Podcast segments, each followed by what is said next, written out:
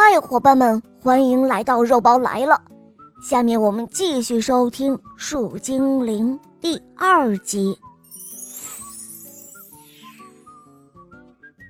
树精灵跑远了，它小小的身影消失在雪人的视线里。雪人抬起头，打量起身边这些奇怪而又美丽的树屋来。嗨，雪人，这个给你。刚才跑远的树精灵，不知道什么时候就回来了。这一次，他手里端着一个木碗。啊，里面是什么呢？小雪人有些纳闷，他问道：“呃，当然是好喝的树汁呀，喝吧，甜着呢。我不会骗你的。”雪人看着木碗里奶白色的树枝，心里划过一丝伤感。这就是眼前这个小人的晚餐吧？哇，真香！这是什么味道呢？小雪人喝了一口，他没有舍得多喝。当然是树的味道啊！树的味道，嗯，第一次听说。我听过山的味道，海的味道，还没有听说过树的味道。雪人觉得很不可思议。哦，我也知道山，可是海又是什么呢？树精灵皱起了眉头。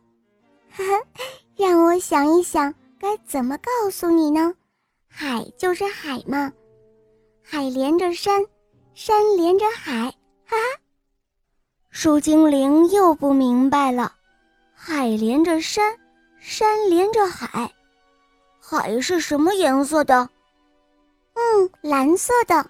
海比山大吗？是的，可以这样理解，海比山大。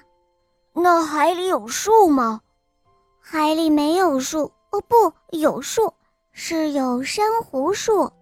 树精灵又不明白了，海究竟是什么呢？树精灵用树枝在树皮上画了一幅画。你画的是一小块云彩吧？雪人的话让树精灵很伤心，不过雪人真的没有嘲笑的意思。树精灵哭着跑开了，他回到了树屋里，在墙壁上画了很多很多他心中的海。这些海有的是榛子的样子，有的是蘑菇状的，还有的。是野苹果形状的。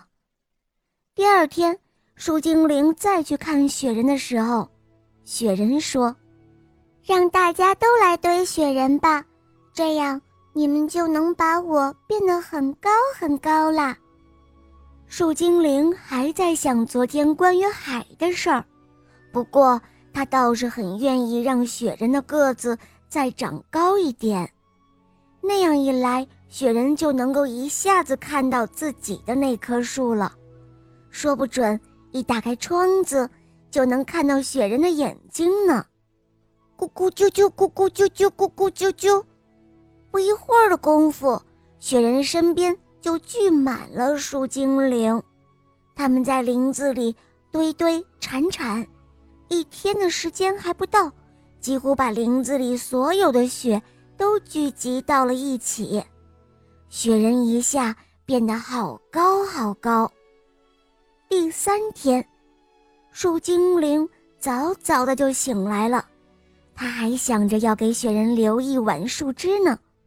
可是，当他打开窗子的时候，却没有看到雪人。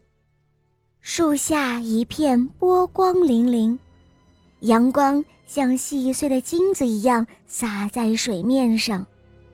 在树精灵的小窗户上，别着一块小小的树皮，上面写着：“送给你一片海。”树精灵哭了，他哭得好伤心。在树的下面，已经聚满了树精灵，他们有的已经把做好的木舟放到了水面上，他们打算去林子外面看一看。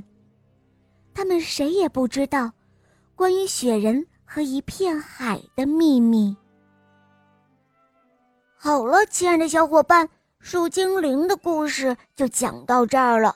更多好听的故事，打开公众号搜索“肉包来了”，在那儿可以给我留言，或者打开喜马拉雅搜索“小肉包童话”《萌猫森林记》，还有《恶魔岛狮王复仇记》。我和更多的小伙伴在那儿等着你哦，么么哒。